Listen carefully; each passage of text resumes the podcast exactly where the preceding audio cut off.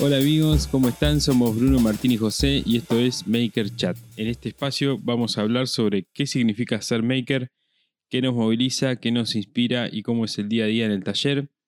Estamos transitando el episodio número 44. Yo soy José, como les decía, y acá estoy con Martín y con Bruno. Martín, ¿cómo andás? Te saludo a vos primero que Bruno está tomando mate. ¿Qué haces, Joseph? ¿Cómo andás? Bien, bien, todo bien. Bruno, che, contesta ahora, ¿cómo estás? Ujú. De 10. De 10 ¿Todo está este mate. Bien, bien, Excel- bien. Todo bien, por suerte. Nomás. Excelente. Como siempre, tomando un matecito. Qué rico. Bien, muy bien, che. ¿Vos, Bueno. Joseph? Yo bien, muy bien también, muy bien también. Me cuesta un poco grabar a esta hora, ¿no? Vamos a contarle a los oyentes que son las 12 Las menos tres 5 de la, de la noche. mañana. Sí.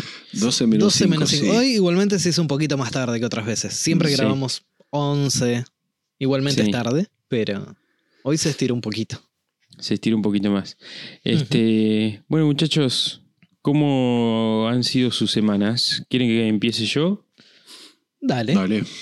contando un poco lo que fue mi semana, bueno, em, yo empecé, no, sé, no me acuerdo si lo comenté la semana pasada o no, o, o empecé después del, del capítulo, bueno, no recuerdo, pero estoy trabajando en un gallinero. Eh. Estoy haciendo un, un gallinero para Chascomús. Eh, un, un- un proyecto que ya lo había como presentado hace como un mes o más. Había mostrado un planito eh, y después se dio la, mm, la casualidad o la fortuna, digamos, que hay una empresa que, que lo va a sponsorear a eso, poniendo, ayudándome con los materiales. Soy Chu. Así- sí, así que se, se dio todo como para, como para hacer el proyecto ahora. Es un, laburo muy lindo, muy interesante, que consta como de dos partes. Una que hago en el taller, acá en Buenos Aires, y otra que hago en Chascomús. La que hago acá en el taller es la parte hotel, como le, de- le venía llamando, que es la parte cerrada, digamos, del gallinero. Eh, que es como una especie de, de mono ambiente este, con techo. Y después consta de otra parte que es en Chascomús, que es la parte abierta, que es la parte de, que está al sol, digamos, que no tiene techo, que tiene solamente un. Es como una jaula, básicamente que se conecta con el hotel a través de una, de una puertita. Este, así que bueno, terminé la primera parte y me falta ahora la segunda que la haré a medida que vaya pasando un poco más de tiempo en Chascomús. Vi que lo, lo pintaste de rojo.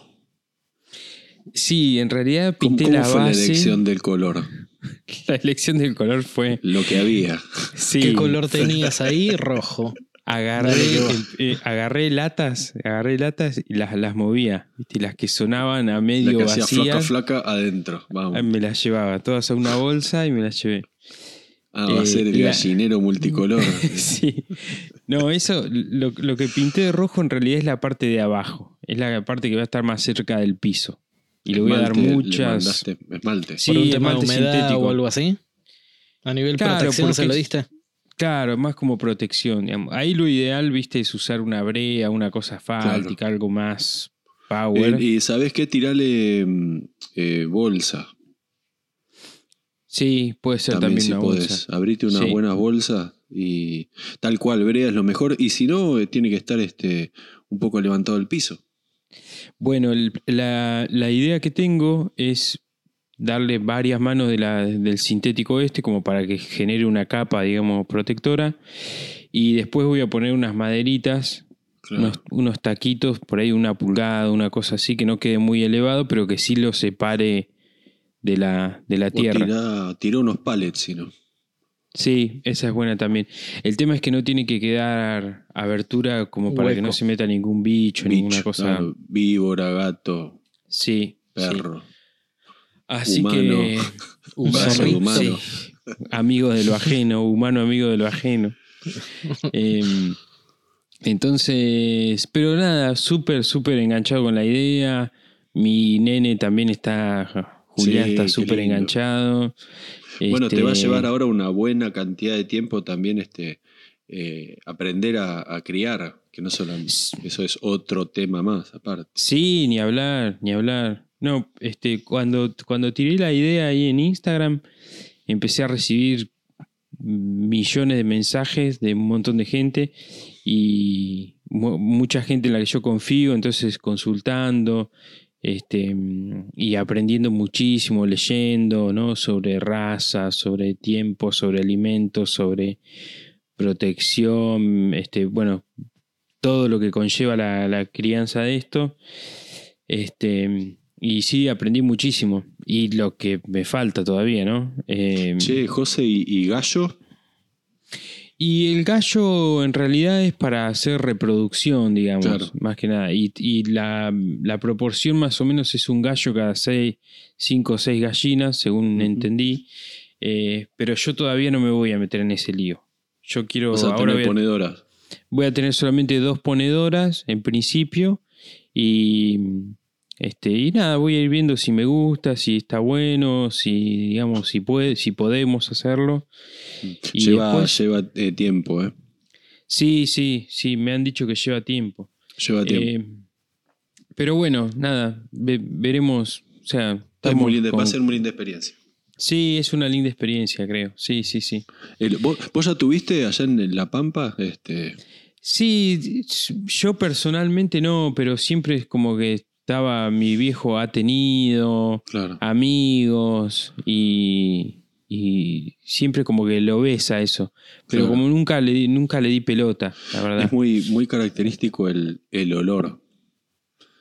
Sí, un- el, el gallinero, no, no sé si con cuatro, con cuatro lo vas a sentir, pero el gallinero, donde ya hay gallo, donde hay 10, 12 gallinas, donde mayormente están si- siempre sueltas, el olor del gallinero es, es, es fuerte, no, no es un Mm. olor, viste, no es un olor tranquilo, no, pero sí, es característico, no es que es desagradable, es característico el, el- el olor. Y el gallo te lo decía porque una cuestión de te va a cantar al lado de la ventana a las 5 de la mañana Sí, sí, sí. Tal cual.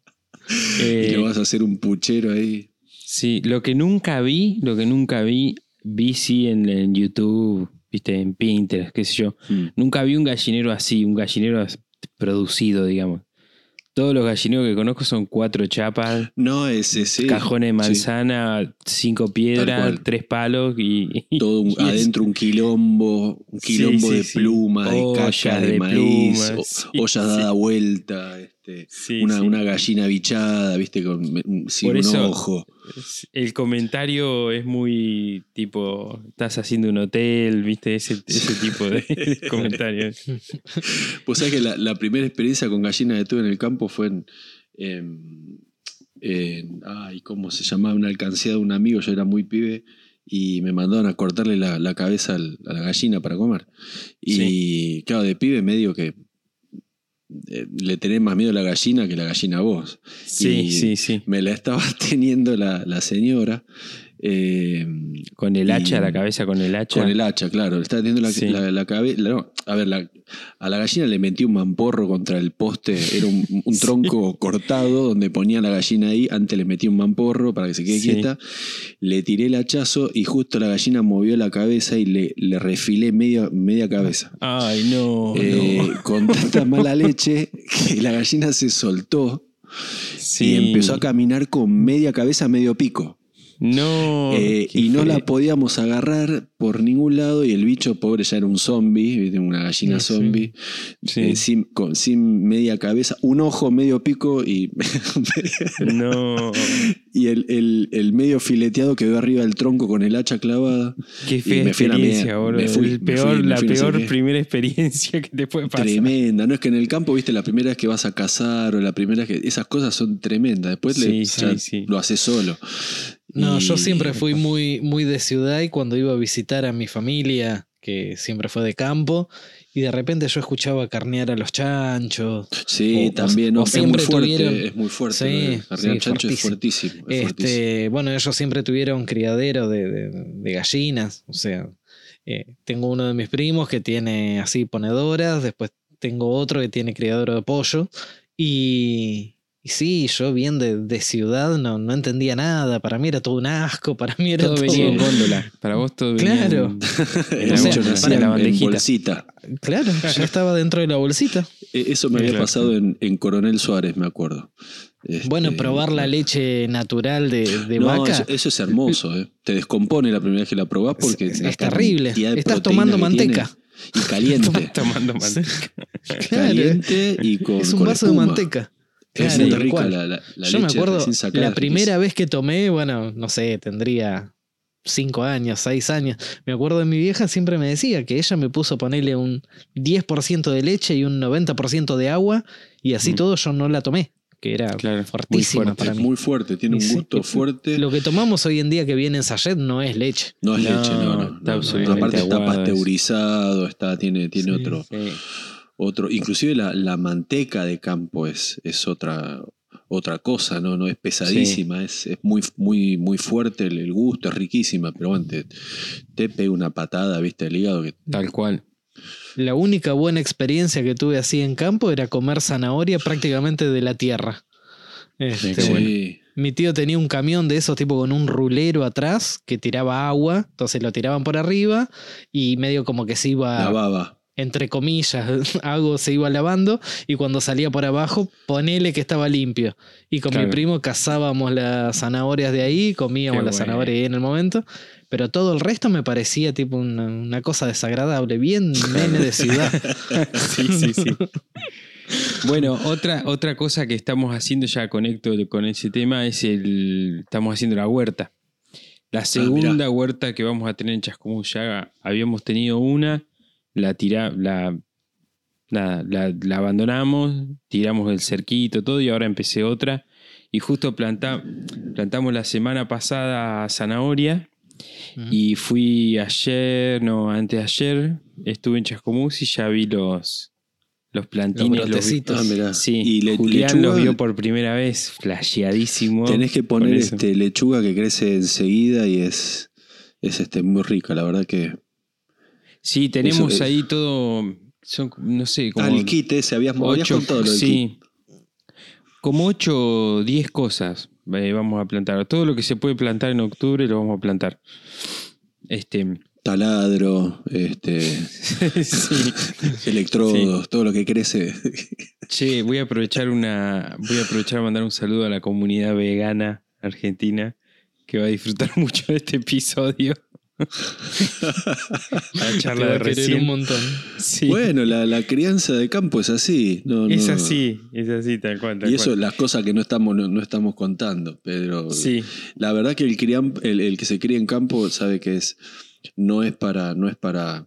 para así este No es personalidad para cualquiera. no es para cualquiera no es para cualquiera. Es muy más allá de que el, el campo no campo profundo el que a mí nunca me pasó pero el que se crió en el campo campo que sabe lo que es el frío la alambrada eh, Mm. ese tipo de campo es si, si realmente no te gusta lo sufrís es muy heavy. La helada Cinco y, media, cinco y media de la mañana y ya estás arriba del tractor allá en el fondo, Sí, empezando sí, a laburar. eso, eso realmente es, es, es laburar. Este, uno vivió el campo una- un, un campo un poco más filtrado, ¿no? Pero, claro. eh, pero la verdad que a mí, de, yo creo que de más grande me gustaría mucho pe- pegar esa vuelta y, y a- y hacer también. Me, gust- me gusta. En Areco tengo, tengo el sueño ese, ¿no? De, de ir a caballo, por ejemplo.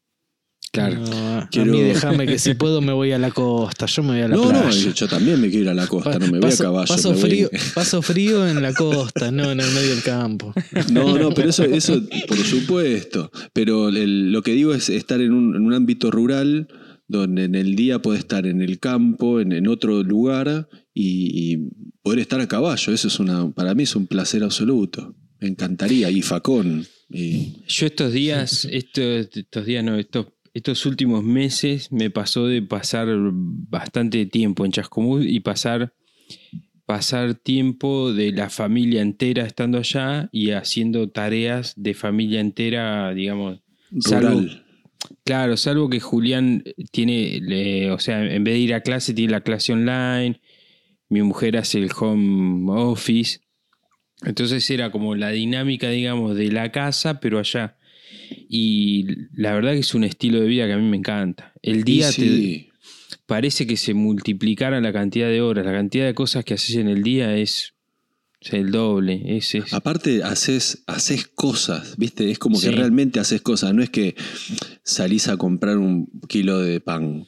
No, no. Sí. Es como que de golpe cambiás tres maderas, volvés, este, sí, tirás ahí una cosa por ahí, empezás a refaccionar otra cosa. Es como que es un laburo. Lo sentís realmente Sí, sí. el trabajo. Pero es como muy gratificante. Termina el día. ¿viste? Terminás el día cansado, pero como satisfecho.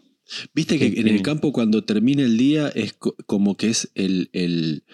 Vos te sentás, puede estar el, el ruido del fuego que es impagable, el, la, la- la- no sé, este, algún grillito por ahí, qué sé yo, pero cuando te sentás es como que te sentás, pensás lo que hiciste el día y estás como medio orgulloso Sí, de lo sí, que hiciste, ¿viste? Esa es cosa como de que satisfacción. "Uy, hoy, hoy corrimos tal cosa, hoy hicimos tal... Y es como que Sí, sí, estás bañadito y te cambiaste todo y decís, como- sí, ahí, sí, sí. disfrutando. Muy gratificante. es muy gratificante. Buscás Un la pipa. humilde, ¿no? Sí. Buscas la pipa por ahí, te prende la Sí, pipa, el perro durmiendo, ahí, Sí, tranquilo. sí, sí. la itaca al lado tuyo. Así que bueno, bueno, muchachos, ¿cómo- Eso. esa, esa fue mi. Esa fue el- lo más lindo, digamos, que me pasó en la semana fue eso. Y seguirá, el proyecto este seguirá, no sé, en algún momento. Supongo que el fin de semana haré algo y el otro fin de semana otra cosa y así iré avanzando lo más que pueda. Ustedes, Muy chicos, bueno. Eh, yo estoy con, con el tema de, chispas. Estoy feliz, estoy soldando en el taller feliz, me estoy fumando todo el humo con una felicidad.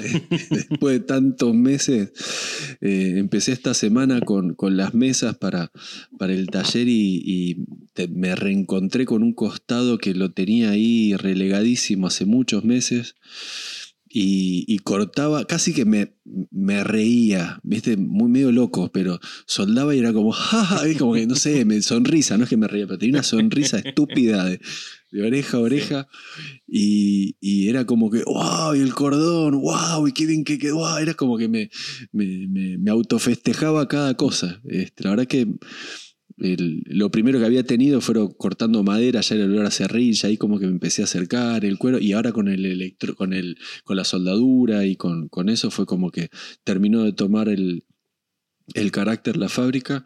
Y, y aparte, mesas grandes. Hoy terminé una de 3 metros por 60. che, Eh, hoy la vi, Martina, la mesa esa en Instagram. Qué mesón impresionante, ¿eh? Sí, esa es para engletadora.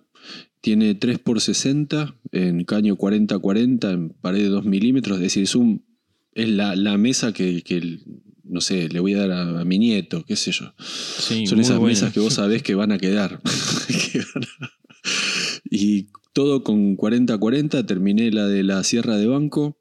Eh, mañana termino la del torno que empecé hoy. Eh, en lo posible termino la mesa con ruedas para llevar por el taller y me queda solo la de cuero, que estoy esperando un poco más de, de estructural para que me quede corto. Eh, pero feliz. Che, Martín, Sí. una, una pregunta. La, la mesa esa de la ingletadora iba arriba de unos. de, de como un escalón que había, ¿no? Sí, sí, la tuve Contra que la- dimensionar a, hay como una especie de, de, de, de materiales, y hay como un escalón, como vos decís, de material, eh, y aproveché y, y el escalón ese quedaría como ahí, una tarima sería. Una tarima. Una, ta- una claro. tarimita de material eh, y quedaría ahí abajo. Queda abajo Perfecto. de la mesa, entonces este, la mesa tiene 305 en realidad para que eso quede abajo. Claro, claro, claro. Y, y quedó bárbaro, la verdad, porque estoy re contento. Tengo fácil un metro y medio para cada lado de la ingletadora apoyado sobre base. Porque eso después hay que hacerle ¿no? el, el- el soporte para que el tablón se acueste bien, caiga planchado. Y No hay, no, hay, no hay manera de que nada te, se te caiga de esa mesa. Para No. ningún lado, ni para la derecha ni para la izquierda. nada. Tiene No hay- un metro y medio, manera. Un metro treinta. Bueno, en realidad va a tener ya parte de la mesa de la ingletadora, de la base de la ingletadora, pero después Mm. este, va a tener todo el escalón y bueno, hay que, que después diseñar todo eso también en madera, los cajones de abajo, etc. Eh, y reencontrándome con, estoy metiendo técnicas, cada mesa va a ser diferente en, en construcción en algo. Le metí como, no quiero que sea un video de cinco mesas. Entonces, una va a tener una técnica, otra va a tener otra, ot- otra va a tener un, truquito, otra va a tener otra. Como que quería que en un punto sea también este, una manera de dar, eh, de mostrar de diferentes maneras, mejor dicho, de, de hacer mesas. Eh, y hay una que ojalá les guste, eh, que no la quiero decir, pero es muy simple, pero se me ocurrió esas cosas que te pasan cuando, esas ideas que se te ocurren trabajando, que es la mayoría de las veces, pero eh, me faltaba un digo, ¿qué hago? ¿Qué hago? ¿Qué hago? Miré así y dije, ah, es eso. Y la solución la encontrás ahí, laburando en el taller. Eh, y después te decía que encontrándome con técnicas, volviendo a usar técnicas para soldar y técnicas para agarrar cosas, se me ocurrió inventar una herramienta, por ejemplo, hoy. Eh, yo hago la- las, como vienen las historias, comentaba que hago los, los, hago los laterales, sería las patas, y después le tiro los largueros. Y siempre tiro unas diagonales en, en- en- en hierro, donde apoyan los largueros. Y ese, ese fierrito está, lo agarro con una prensa. Entonces voy a hacer una prensa que directamente ya tenga soldada la diagonal. Es decir, es un- en realidad es una, una, una prensa C, donde le voy a soldar un pedazo en fierro en, en- en 45 y listo. Entonces ya me queda Claro. esa herramienta armada para eso. Y, después mm, apoyás la, un, la- un El larguero, el otro. larguero. Claro, claro, ahí. Y te queda todo a la misma altura. No tienes que andar metiendo nada, ni haciendo malabares, este, porque se apoya en el que ya está soldado. Entonces, Claro. el, el caño que va por abajo le hace de base al que está suelto. Claro. Y, y después usando herramientas, que, herramientas nuevas. Por ejemplo, estoy, estoy probando las pinzas perro, las pinzas de presión, que son medio pinza y medio sargento. Eh, nunca usé esas. Las, las- yo las tampoco, vi, pero la- nunca las, las usé. vi son de marca Trooper, las digo porque digo la marca porque no, no las conocía y seguramente a más de uno le sirven. Eh, son, son caras, no me salieron baratas, pero realmente se- son esas cosas que las compras porque valen la pena y te dan una mano posta en el taller. Eh, es una mezcla, un Sí, híbrido son- entre sargento y prensa de presión, es rarísima. Son, son buenas. Craig tiene unas de ese, de ese Con estilo. ese formato, ah, mirá. Claro. Eh, bueno, estas son más eh, tipo prensa plana. Las de Craig son más eh, prensa rápida, pero también de ese estilo. O sea, se mueve sobre un riel y después cuando lo apretás, se aprieta Claro. tipo pinza de presión. Este, esta- esta es pinza yo, de- yo en sí no, no tengo. Cuando estuve en la expo las usé y quedé enamorado. La verdad que apretan. La tienen verdad tienen una fuerza muy buena. Te Están digo, la- las compré precisamente para hacer este tipo de trabajo. Claro. Porque cuando uno tiene que usar una prensa C, viste, tenés que estar ahí con, con- con la rosca dándole hasta que agarre la, la- hasta que agarre el caño, lo que quieras agarrar. Esto es Sí, muy sí, rápido. imagina si trabajás con distintos espesores. Por supuesto, no, yo sé, con esto, con caño 50-50 llego, este, más el que le Claro. tengo que meter.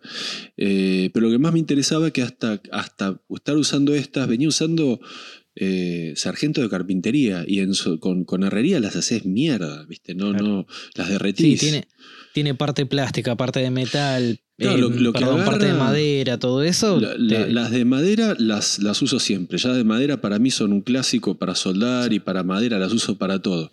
Pero las pero se otras. recontramarcan. Sí, se marcan, es madera. Este, lo, Claro. lo- lo bueno es que, a ver, no la pongo al lado de la soldadura, pero en un punto sé que son más guerreras que la- los sargentos de carpintería. Pero viste que tienen Claro. la almohadillita esa de plástico, el fierro se calienta, lo derrite, olor a quemado, se malogra la, la- la prensa, bueno, el sargento. Y, y bueno, así que eso, mi semana fue, fue por ahí. Eh, bueno, lo, lo estábamos hablando recién, el, el fin de semana pasado subí el video de la restauración de la fábrica, eh, cosa que me llenó de orgullo porque hace mucho tiempo que no recibía mensajes de mi familia, pero en el sentido de eh, que, veía lo que, lo que estaba haciendo y, aparte de que me llamen mis papás y que me feliciten y obviamente estás orgulloso, estamos orgullosos, tuve un, un llamado hoy que fue para mí muy especial que es de mi tío, que yo siempre hablo de Lanús y de mi taller, el que me crié en la casa de mi tío Lanús, que era mecánico, no sé qué. Me llamó mi tío, ella es una persona muy mayor y que vio el video emocionado. Y claro, cuando le dije, tío, esto es parte también tuya porque me crié, que casi lo interno, pobre hombre, se puso a llorar y este, una emoción, este, y, cuando ni le dije que iba a poner fundidora también para fundir bronce, porque él trabajaba en Decker, que era una fundidora de bronce, pero directamente lo internaba. Este, pero la verdad que fue un, círculo muy lindo, este, que, se, que, que, también uno visualiza ¿no? el pasado y cómo, cómo proyectás y que no te das cuenta, pero realmente lo que uno hace de, adulto eh, tiene la explicación mucho en, lo que uno vive de pibe. ¿no? Este, y para mí esto fue un caso eh, como muy, muy este, claro de, ejemplo de eso.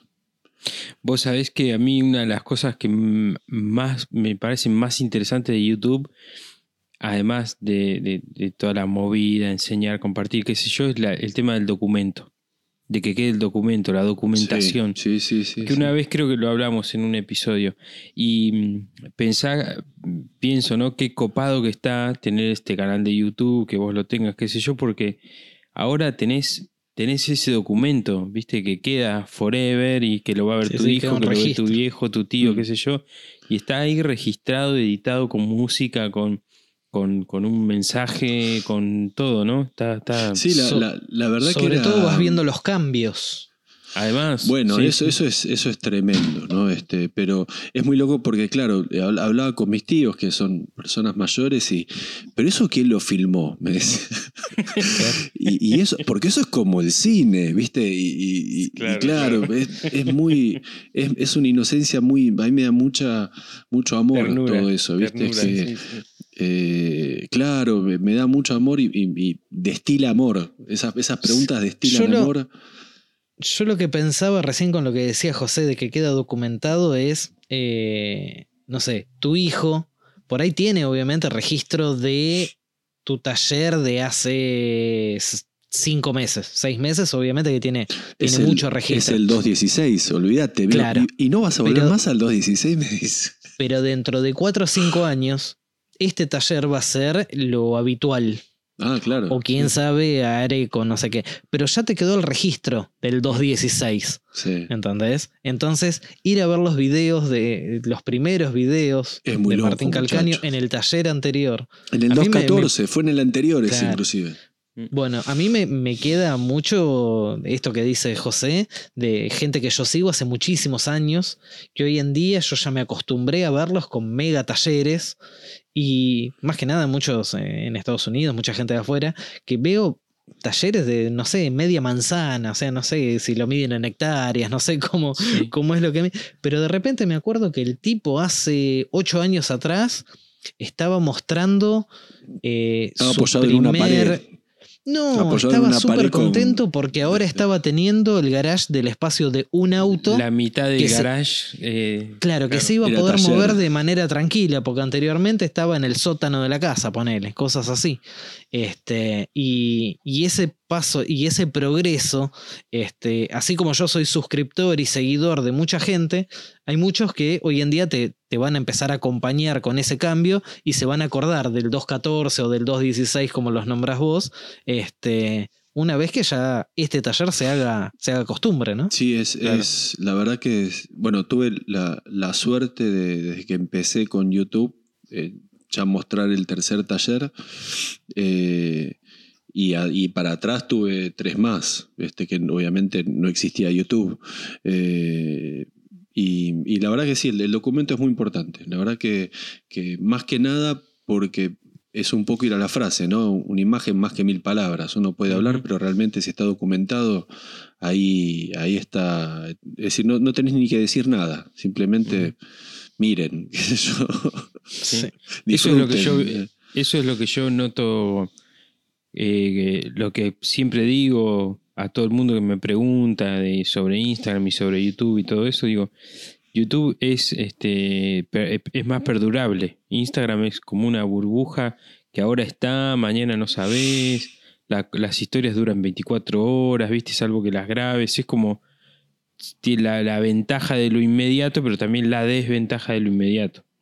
YouTube, bueno, siempre, lo siempre lo decimos, que, que eh, lo del tema Maker y toda esa cosa, la bola, esta Maker que empezó, empezó en YouTube y que realmente había que ponerse a filmar.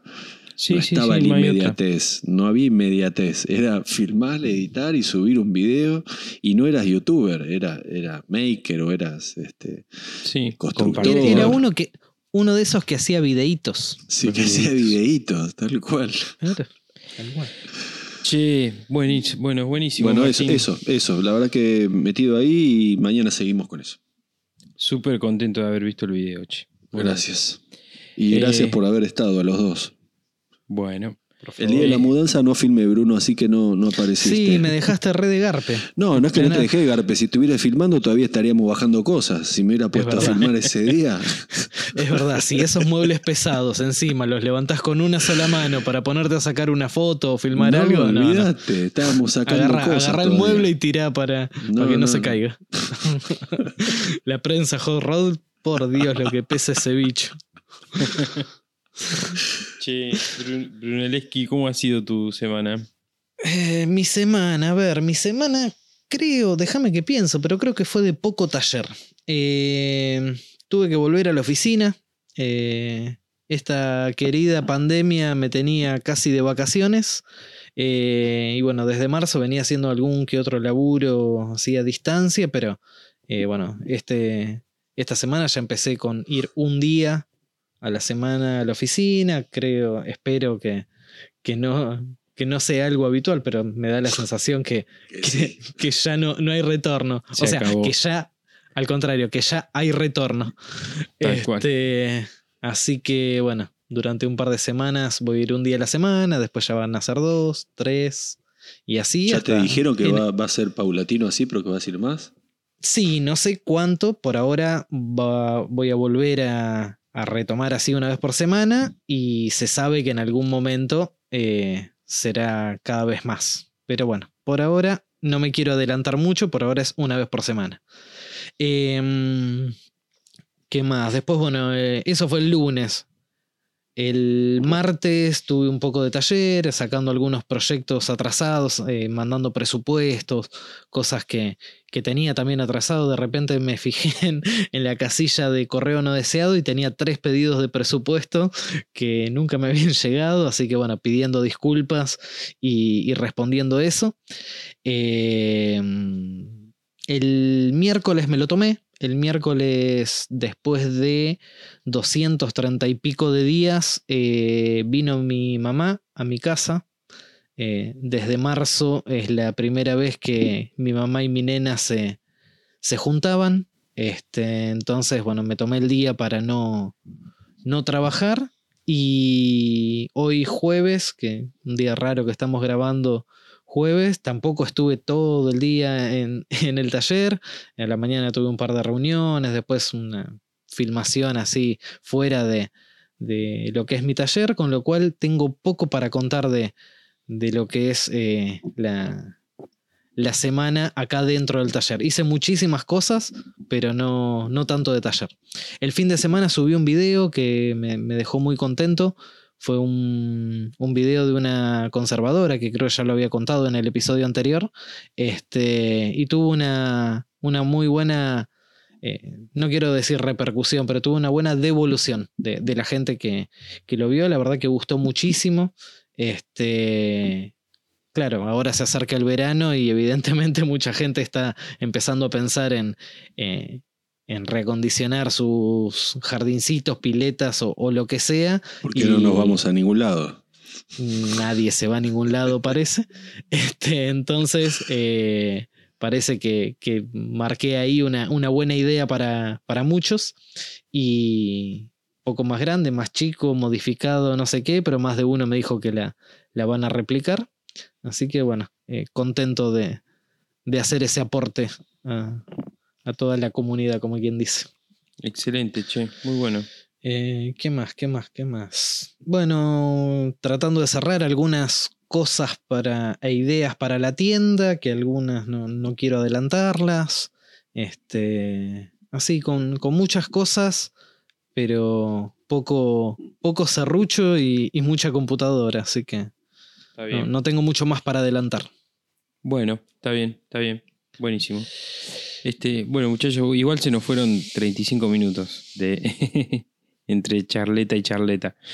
Em, muchachos, tenemos pensado un temita para hoy que es un tema muy, muy interesante. Espero que podamos hacerle honor al tema, eh, que es hábitos. Eh, hábitos buenos, hábitos malos, hábitos que hacen bien, hábitos que por ahí queremos cambiar o mejorar. Eh, y por ahí hábitos que tienen que ver con el orden, con la limpieza, con una forma de trabajo, em, con un estilo, no sé, con... con Hábitos de que- taller, perdón, te faltó decir. Hábitos de taller, sí, sí, sí. Ah, está. hábitos de taller. Sí, sí, sí. Eh, sí, hay otros hábitos que también por ahí influyen en la vida del taller, pero son, por ejemplo, con Bruno dejamos de fumar hace un año y ocho Medio. meses más o menos, año y medio. Sí. Un año y medio, principios del 2019. Sí, este, ese es un buen cambio de hábitos, digamos. Es una buena, Yo te, te los conocí fumando ustedes dos. Sí, recontra Sí. fumando, sí. Pero mal, a mí me, me mataban, me acuerdo que... Sí. Y yo en esa vamos a época fumar estaba- afuera, vamos, decía. Yo no fumaba, decía, vamos. No, acordate que cada tanto decíamos vamos adentro que hay un evento. Sí, O sea, no- era todo el tiempo afuera fumando y cada tanto entrábamos. sí. Sí, era, era una locura. Yo en esa época fumaba casi dos atados por día. Sí.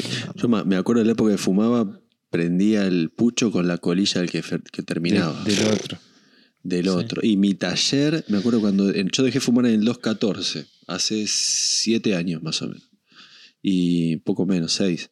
Y mm, me acuerdo que el- cuando dejé de fumar, entré al, al taller y olía el olor a pucho, cosa que nunca lo había olido. El olor a pucho en mi taller. Y después Sí. decía, uy, la gente se tragaba esta. Claro. Ujú. ¿viste? Y, y después con el tiempo empezaron a aparecer olores tipo madera. Muy, muy- Sí. es muy loco el cambio. No sé si a ustedes les A pasó mí me pasó pero- con el si auto vos también. mirás, Sí, Me acuerdo. si vos mirás mis primeros videos en YouTube, yo Está el fumaba en cámara. Sí. Sí, por ahí, eh, en alguna escena, digamos que yo estaba hablando a cámara y eso, obviamente que no, pero de repente mirás los timelapse y veías que, no sé, en lo que pegaba el filo de tal o cual mueble, me prendía tres puchos. Bueno, Y acá, yo, acá hoy, em- y yo empezamos hoy en día el- veo esas escenas y me, me- me resulta raro y chocante. Che, Claro. Bruno, acá, acá empezamos y vos estabas con el vapo. Claro. Bueno, yo eh, pasé del, del cigarrillo al vapo y yo dije, esto del vapo lo voy a agarrar por un año. Y lo dejé exactamente al año. Yo en febrero del 2019 dejé el cigarrillo y eh, a fines de febrero del 2020 dejé el, el vapo. Y cuando empezó la pandemia me dieron ganas, obviamente, de agarrar Sí. cualquier cosa. Y me la banqué, me la banqué, me la banqué. Yo me, y hoy me en día acuerdo que, ya no. que de pibe, en, de pibe, de cuando trabajaba en un momento, trabajé en una, metalúrgica, fumaba soldando. ¿Viste esa cosa de decir, Sí, yo ¿qué? también. Y el Sí, taller sí. también, fumar soldando era, es como fumar andando en moto, ¿viste? No Sí, tiene sí. lógica. Absolutamente incómodo, todo el humo en la eh, cara. todo, es como si no hubiese humo aparte, estás soldando, ¿viste? Sí. Tenés humo por todos lados, pero fumar soldando. ¿Fumabas es- con los guantes puestos? ¿O, o soldabas sin guantes? Sin guante. Sin guante. Che, Bruno, vos decías que habías cambiado el, el cigarrillo por el vapo. Yo lo que hice fue cambi- cambiar el cigarrillo por las grasas. Las grasas y los azúcares. Directamente. Bueno, a mí me pasó va por cuando, esa, de- va. cuando dejé el, Sí, cuando sí. dejé el vapo también. Este, empecé a, a comer A lo un loco, montón mal. y bueno, ahora por ahí estoy empezando a controlarme un poquito más y ya estamos hablando de, como dijiste, un año y ocho, Un nueve año y- meses. sí, sí. Y, y yo ya van como 8 o 9 meses de dejar el vapo. Entonces, recién ahora se me está bajando un poco esa ansiedad.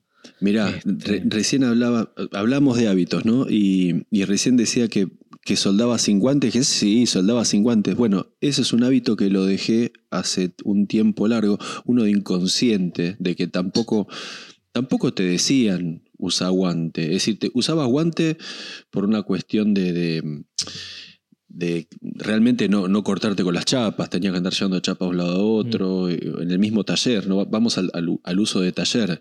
Hoy en día en mi taller ya tengo otro conocimiento de- de- de- del, del oficio y realmente yo sé por qué tengo que usar guante. Eh, porque el arco de soldadura te reseca los músculos y los tendones de la mano, porque te- es decir, hay un cuidado hoy en día, aparte hay una, ha cambiado la, la tecnología, el, el- Sí, el una conscienti- cuidado no, Y y, una concientización. y una Y además, concientización, sí. Ah, no, por mí, a mí me pasa lo mismo con los guantes.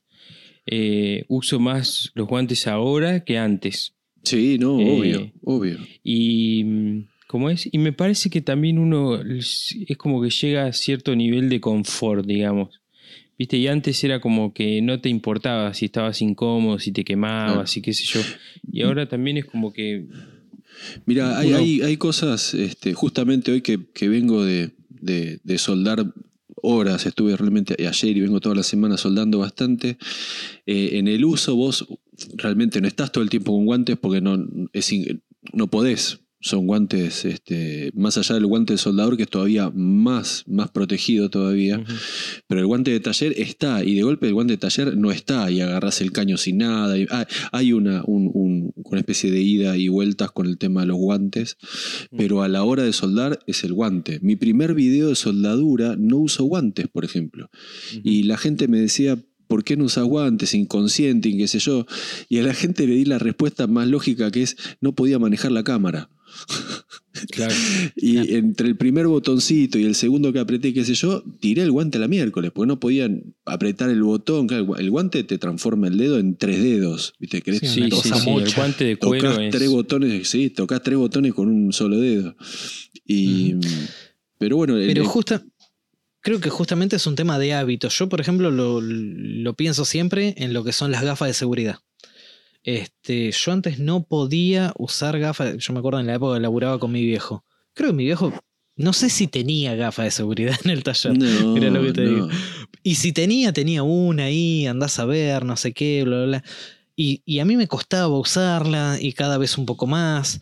Y quieras o no, es como que uno cuando se pone frente a una cámara y, empieza a mostrar ciertas cosas, empezás a tomar un cierto grado de conciencia, entonces de algún que otro modo te vas obligando a decir, bueno, yo no me puedo mostrar como un inconsciente sin utilizar gafas de seguridad, pero ya llegó un punto que después justamente, como es el, el- el tema de- del episodio, se te hace un hábito y yo hoy en día eh, no me doy cuenta, yo bueno, tengo el taller en mi casa, hay veces que corto para ir a almorzar, me siento a almorzar en, en la mesa de mi casa y tengo las gafas de seguridad puestas Claro. y no me doy cuenta, justamente se me, se me hizo una costumbre, un hábito.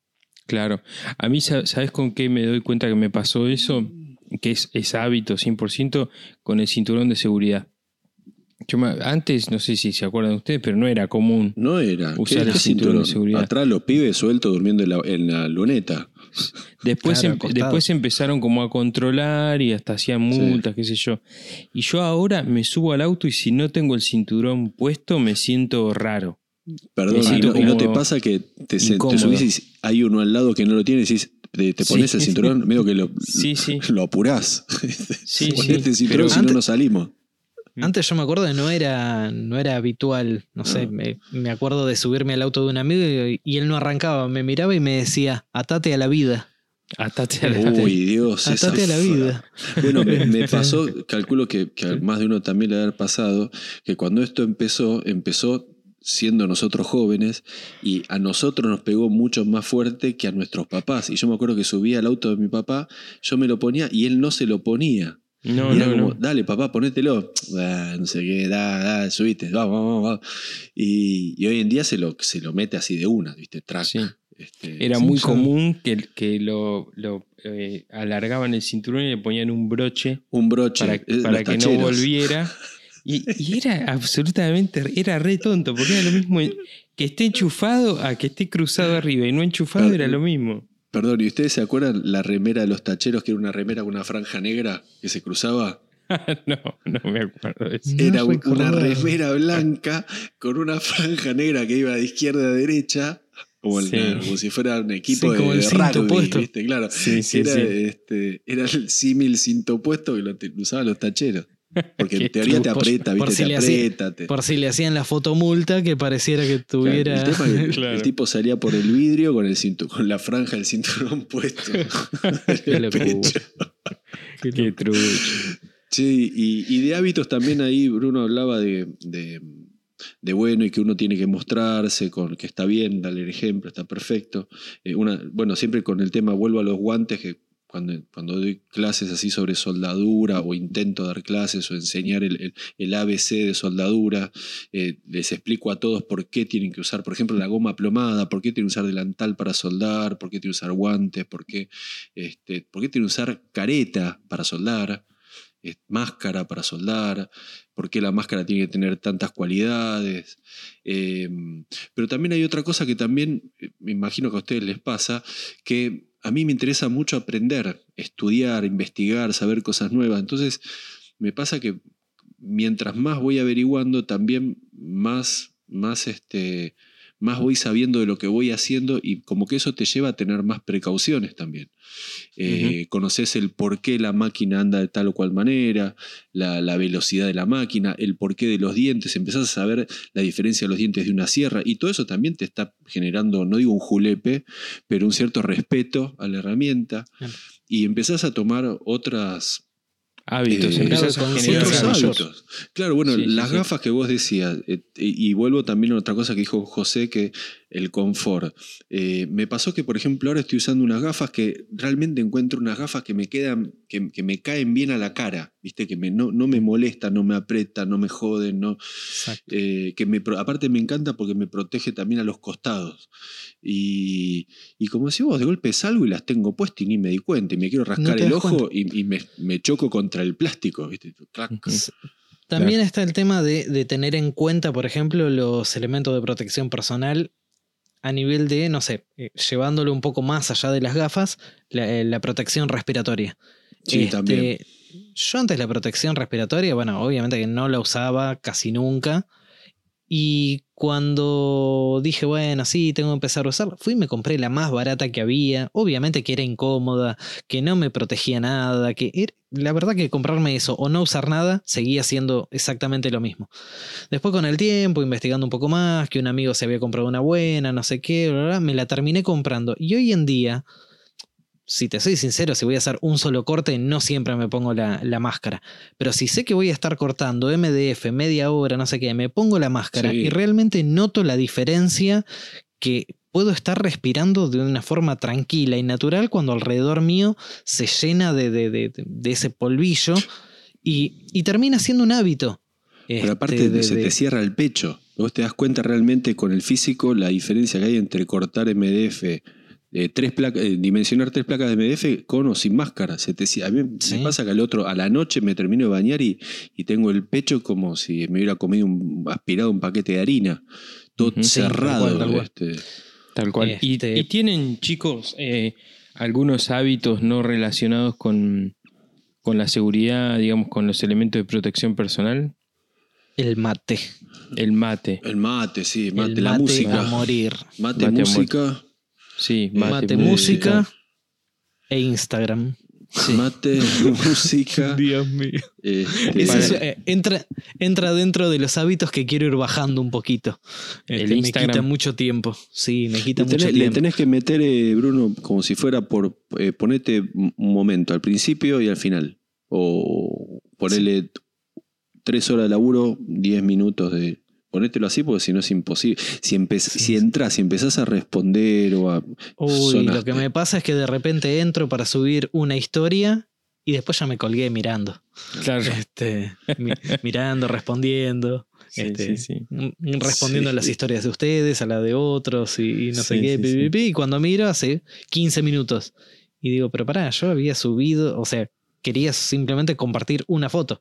Y hace 15 minutos que estoy con esto. Bueno, un- Hoy subí- voy, me preparo el mate y sigo un rato más. Hoy subí en Instagram una foto de, de Scarlett Johansson. Que a mí me Sí. fascina, esa mina me rompe la cabeza. Fue una, una de las fotos más comentadas de la historia de mi Instagram. vos también te, te, te- te la pusiste ahí. Sí, sí, sí. Esto, esto- ¿Cómo esto era va a traer, esto Vos va a querías- traer vos cola. querías- dije. Claro, chicha. vos querías eso. Vos querías Quería eso. chicha. No, no, yo sabía que iba como, como que iba a llamar la atención, ¿viste? Esto, esto está muy tranquilo, dijiste. Sí. No me imaginé que, que iba a tener tanta, tanta cosa. Vos querías pero subir vos las interacciones. que- Está que La subiste El la- algoritmo, ¿viste? Quería engañar al algoritmo. No, es. El, el algoritmo te hizo. Eh, Bueno, uno, uno de. Un, un- por ejemplo, un hábito que se me. Se me que no sé si es un hábito, cada, cada tanto me agarran, por ejemplo, a la hora del almuerzo, como siempre lo mismo. Por momentos. Ahora, Sí. este, no sé qué, pero sanguchito de pan integral con jamón y queso y mayonesa. Y de golpe le meto papas, papas fritas adentro, lo que fuese. Pero de golpe pasa que durante un mes como almuerzo lo mismo y a la misma hora. claro, claro. Y me pongo, capaz que empecé a ver una serie, ponele al almuerzo y me veo un capítulo de una serie de, no sé, de restauradores de auto, lo que fuese, y como siempre lo mismo. No sé por qué, pero me, me agarra esa cosa, Bicho, ¿viste? bicho de costumbre, bicho de costumbre. Sí, sí, sí, sí. Pero, pero aparte como esa cosa de que no sé por qué, creo que va por una cuestión de como que no me fui del taller. ¿Entendés? Como que Claro, Sí, adentro. sí, sí, sí. Eh, porque es, es muy fuerte que en el taller, sobre todo cuando estás temprano y se hacen las 6, las 7, que realmente la velocidad del taller la agarrás después de la- del, mediodía, la agarrás a las 2, 3 de la tarde. Y, y a las 6 sos como, viste, un, eh, un teflón. Yo a las 6 vuelo arriba dentro del taller. Claro. Este, Yo no tengo esa, esa misma mm, franja de, de productividad. Ah, para mí el taller es l- me- la mejor hora de taller es ponerle de 9 a No, no. 12. Eh, lo, lo que quiero decir es que eh, uno arranca. eh, el taller a mí me encanta en cualquier horario. Va- Mm. Vamos a ser lógicos. No, pero cada honesto uno tiene su- su- sus momentos más, más productivos, digamos. A mí me encantaría llegar al taller, te soy honesto, a las 7 de la mañana y desayunar en el taller. Hacer el primer mate en el taller. Si hago eso, son las 12 y ya hice 5 o 6 cosas. Laburos, ¿eh? Este, Yo, por ejemplo, de 12, o sea, desde el almuerzo hasta las 4 de la tarde, estoy en un 20% de productividad. Soy, Ah, una, soy un hongo, soy una ameba. No, eh, eso me pasa de, de 12 a 2, cuando almuerzo y, este, Claro. y, y termino de almorzar, por ejemplo, ahora y me armé la costumbre de mate. Termino Claro. y el mate me levanta y ahí oh, tiro, hago otro tirón. Pero me encantaría ese horario, ahora que tanto, tanto embromo el tema fábrica, pero es más, hasta el otro día flashé de poner un, un reloj con tarjeta Sí, para ir marcando. para ir marcando Chuc, chuc. track, track. Y, viste el timbre de vapor como tenía el, Sí, el- sí. Y mm, me encantaría, me encantaría volver a, a- a la- Bueno, antes que pase todo esto, a mi hijo lo dejaba a las siete y media en, el- en el- en la escuela y llegaba, estaba cerca de- del taller, llegaba antes de las 8, estaba en el taller, era feliz, ¿viste? Arrancaba ahí con el mate o un café, o café y mate, las dos cosas a veces. Mm. Y, mm, y hábitos, qué sé yo, el hábito de, por ejemplo, la, limpieza. Tengo no me gusta irme que quede el taller destonado, salvo que quede muy cansado, que no pueda ni agarrar la escoba y me voy. Ahí sí, porque sé que no llego ni me, duermo en el camino. Pero soy de terminar de trabajar y de da- darle media horita a ordenar y a limpiar. Creo que hay una cosa que detesto, que es llegar y que pierda, ya si tengo que perder una hora en ordenar el taller es como que arranco mal el día, no sé por qué. Vos sabés que Es yo, un hábito. mm, de haber laburado en tu taller, me acuerdo que esa, esa es una re buena, re buen hábito tuyo. Es una muy buena costumbre esa que tenés. Yo no he tratado de incorporarla, pero me cuesta un montón. El tema de irte con el taller ordenadito. Eh, trato, limpio. trato de que, que Es sea- genial eso. Trato de que, que se, que, que se quede Al- lo, lo más al otro día organizado empezás- posible. Al otro día empezás en cero. Claro, Sí, no eso me que- pasa. Sí. Tal cual. Sí, empezás con una hoja en blanco. Eso está, está buenísimo. Me encanta, Sí. me encanta terminar de, de- Y también inclusive terminar el laburo y barrer es también como un, viste, bajás, vas bajando un toque. Chicos, Hay que tener eh, ese tiempo, pero bueno. pensando en eso, lo que se me ocurre es preguntarles, o sea, sí, eh, ¿cuál sería un hábito que saben que no tienen y les gustaría tener? Yo co- empiezo contestando y para mí sería ese. Ese hábito me gustaría tenerlo. Ese hábito positivo creo que no lo tengo y me, lo- me gustaría tenerlo. ¿Ustedes tienen alguno así o un hábito malo que quieran no tener o, o uno bueno que quieran este, obtener? ¿Se les ocurre? Eh, Yo sigo pensando, creo que ya lo hemos hablado en más de una oportunidad, el tema de la organización. Organizar mejor el, el día de taller, esto que hablábamos de... Pero, eh, claro. pero no, no solamente eh, lo que hablábamos recién de, de Instagram, sino eh, el, el- el hacer un pizarrón o el hacer una lista de tareas y respetarla. Eso te iba a decir, un, hábito, un buen hábito para, em- para dar un primer paso hacia eso es, es escribir. Sí, Hacerte pero yo la lista. el- el- mi problema no es la li- hacer la lista de tareas. Mi mayor problema es respetarla. Ah, mira. Eh, no sé, yo el primer día hago la lista de tareas, la respeto, el segundo vamos bien, al tercero vamos bien, y al cuarto no sé qué pasó, que ya no la vi, bueno, sigo mañana y chao, Yo, llegó un momento eso- Lo que me pasa es que olvidé el, de, el de la lista de hábito, el hábito tarda en... Creo Sí, que está lo 21, sé. di- 21 días. 21 es días. Que dicen. Dicen que, que son 21 días de repetición. sí. No, Mira, digo eso- porque eso por ahí del- vos, vos ves el, el- Viste, todos, digamos, tendemos a ver cuando te- vemos un problema, lo vemos grande y por ahí. Y no lo ve- ves fragmentado. Claro, a veces el camino es ir de- desfragmentando y por ahí hay cosas que puedes transformar en hábito y a los 20 días ya resolviste ese problema si, si lo transformaste en hábito.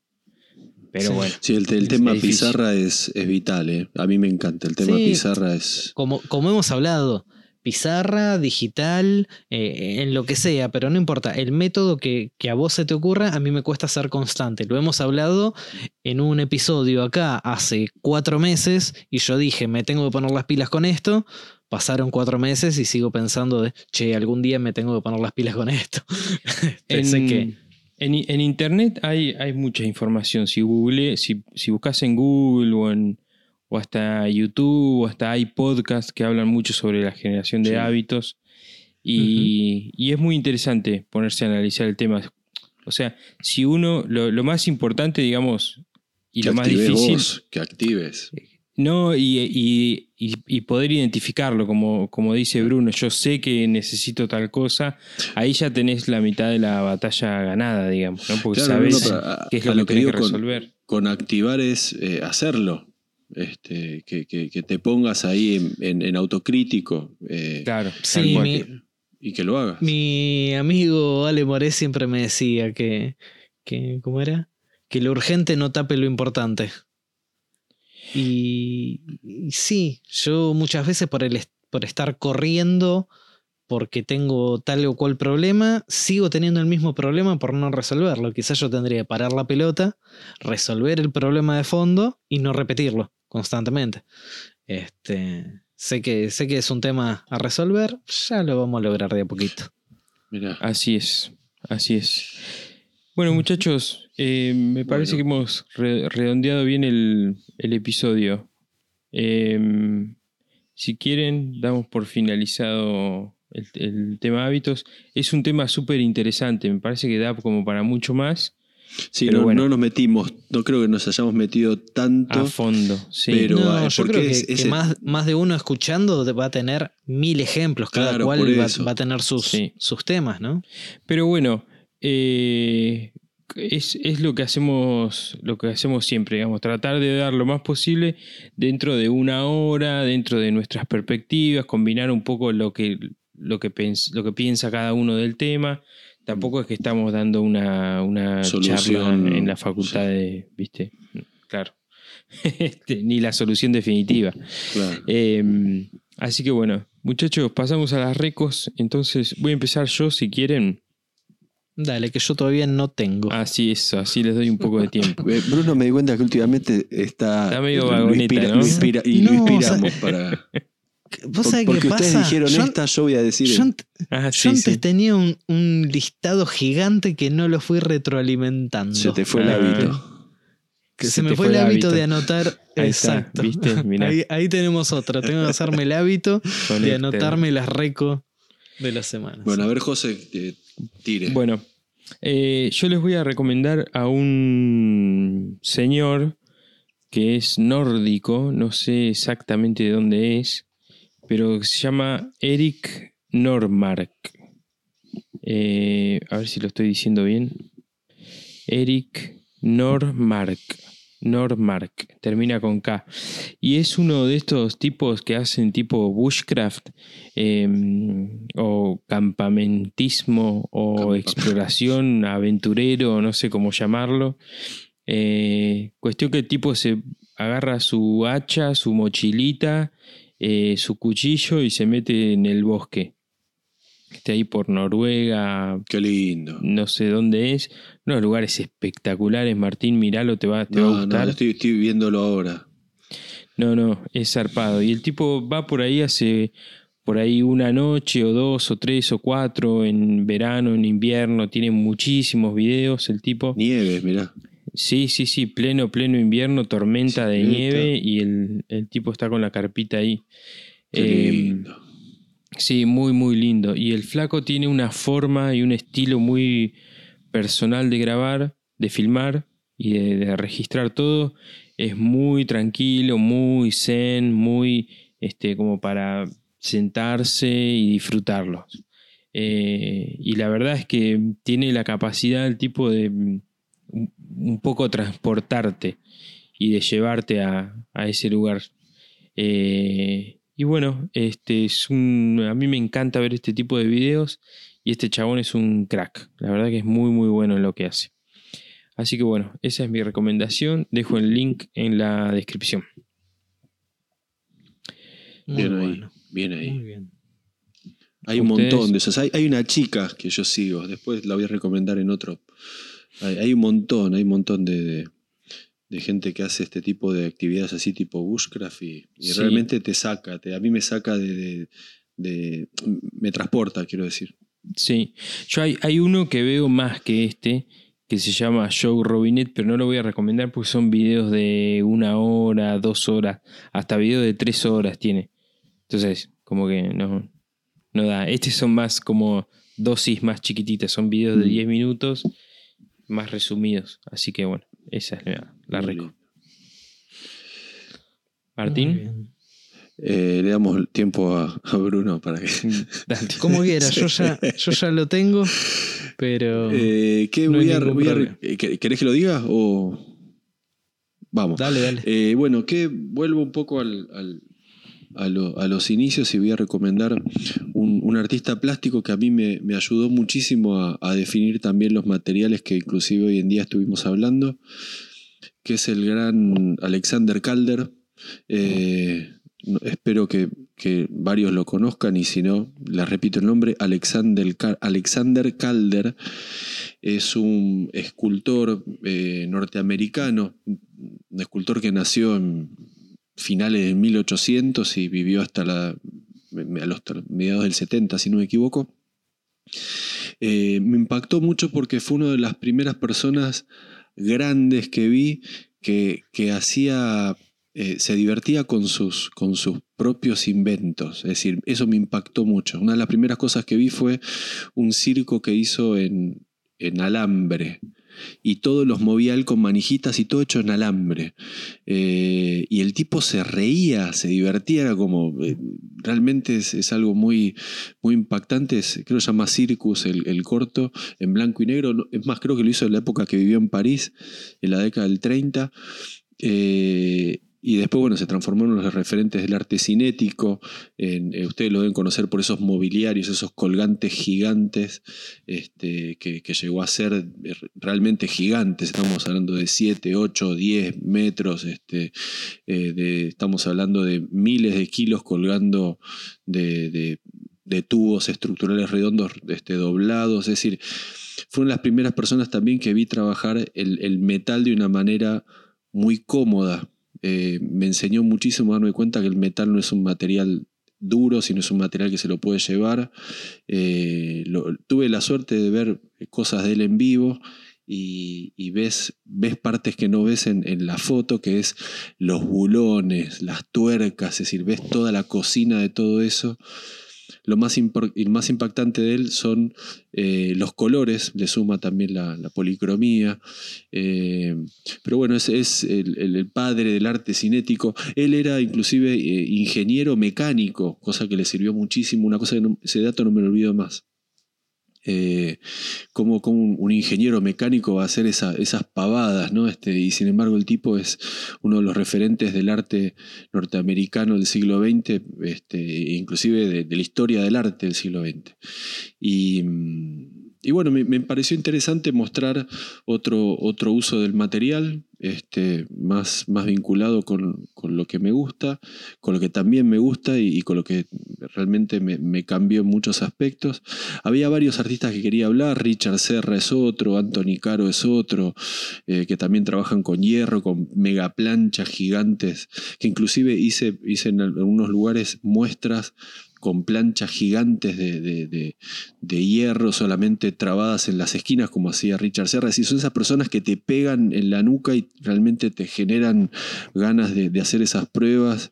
Eh, y, me cambiaron muchísimo, por eso quería, quería eh, compartir un, nombre, digamos, el, más, em, el más eh, visual de, los que se me ocurrió, que era Alexander, Alexander Calder, es medio un, un trabalengua decirlo rápido, eh, y, que tengan la posibilidad de verlos y de conocer la, obra de él. Eh, tiene mucho de diseño, se vio muchísimo de él en, casi todos los, los, locales de decoración, habían estos mobiliarios que él creó, que él inventó. Eh, sobre todo las mezclas de colores y las policromías, esos rojos, amarillos, azules, verdes. Eh, seguramente cuando lo vean digan, ah, esto lo vi en la tienda de tal lugar o en tal. y, no sabía de dónde venía. Bueno, Alexander Calder lo, lo creó y, lo dejó ahí para, para que lo podamos disfrutar. Excelente, Martín. Ahora después buscamos algún link para dejar, así dejamos o escribimos el nombre directamente y, Sí, sí, va a ser lo mejor. Que se puede googlear. Brunito. Bueno, yo uno que tenía anotado, al final sí tenía alguna que otra recomendación ahí anotada, perdida. Este es eh, George Bondriska. Creo que lo estoy pronunciando bien, por lo menos se escribe de, esa manera. Es un clásico de, YouTube. Yo me venía acordando de, clásicos. Cosas que veía, claro, de clásicos que veía hace mucho tiempo. Él tenía un. No estoy seguro si es el canal de él o es eh, un canal colaborativo y él tiene un montón de videos dentro de, de ese canal que es Good Worker Wild of America. Este, tiene como 500 y pico de videos, es muy, muy educativo. Eh, él, por ejemplo, es uno de los que ayudó a Abril Wilkerson a armarse su último taller. Es un, pelado este, que él, si mal no recuerdo, es eh, profesor de, gabinetería, o sea, tiene como si fuese una escuela de, oficio. Eh, en para lo busco bien, pero creo que es en Wisconsin que tiene, que tiene. Y bueno, es un tipo de, los clásicos. Yo la verdad es que he visto muchísimos videos de él, de, como decía, de gabineterías, más que nada en lo que es eh, cuando empecé a investigar eh, todo lo que eran los pocket hole de, de, Craig y, todo eso. Eh, había muchísimos tutoriales, qué discos utilizar para cortar tal o cual material, cómo regular la sierra de banco. O sea, son un montón de, de videos algunos cortos de 2-3 minutos y otros de 50 minutos, o sea, tenés de, de todo, todo tipo, y la verdad que son muy educativos. La verdad que es uno, uno de los clásicos que, que recuerdo que yo veía en su momento cuando estaba intentando aprender y, y mucho más de, de todo esto. Y bueno, eh, me, me acordé de Bondriska y cuando lo busqué, este, claro, era, era uno de esos que veía yo en ese canal de eh, Woodworker Wild of America. La verdad que es muy recomendable todo el, el laburo que tiene el tipo, muy, muy técnico. Excelente, Brunito. Muy buena, Rico. Eh, Buena, buena. dejo, sí, dejo el, el link ahí en la descripción. Bueno, muchachos, hasta aquí llegamos por hoy. Nos vemos la semana que viene. Chao, nos vemos. Chau, chau. Bueno, amigos, esto fue Maker Chat. Nosotros somos Bruno Martín y José. En este espacio hablamos sobre qué significa ser maker, qué nos moviliza, qué nos inspira y cómo es el día a día en el taller. Eh, gracias por estar ahí, compartir este momento con nosotros.